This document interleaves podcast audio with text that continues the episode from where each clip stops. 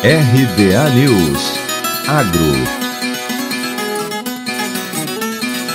Com o cruzamento do feijoeiro com uma espécie silvestre adaptada aos desertos, foi criada uma população de mapeamento genético que permite analisar a tolerância ao calor, o que aumentaria a capacidade de adaptação às condições climáticas do feijoeiro. Dentro da população de estudo, variáveis como rendimento por hectare, peso médio das sementes, peso seco das cascas e peso seco dos caules em condições de estresse térmico foram observadas. No decorrer da pesquisa, foram encontradas diferentes regiões genéticas que explicam a adaptabilidade a altas temperaturas e que deixam claro que essa tolerância é uma característica que depende de múltiplos genes. É o que afirma o engenheiro agrônomo Sérgio Andrés Cruz Ruiz.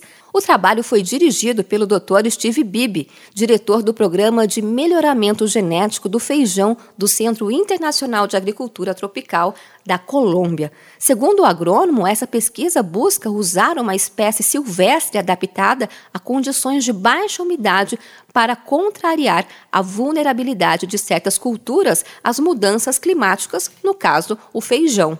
A população interespecífica foi criada a partir do feijão comum e uma espécie de feijão que foi avaliada como uma fonte potencial de genes associados à tolerância ao calor. De Campinas, Luciane Yuri.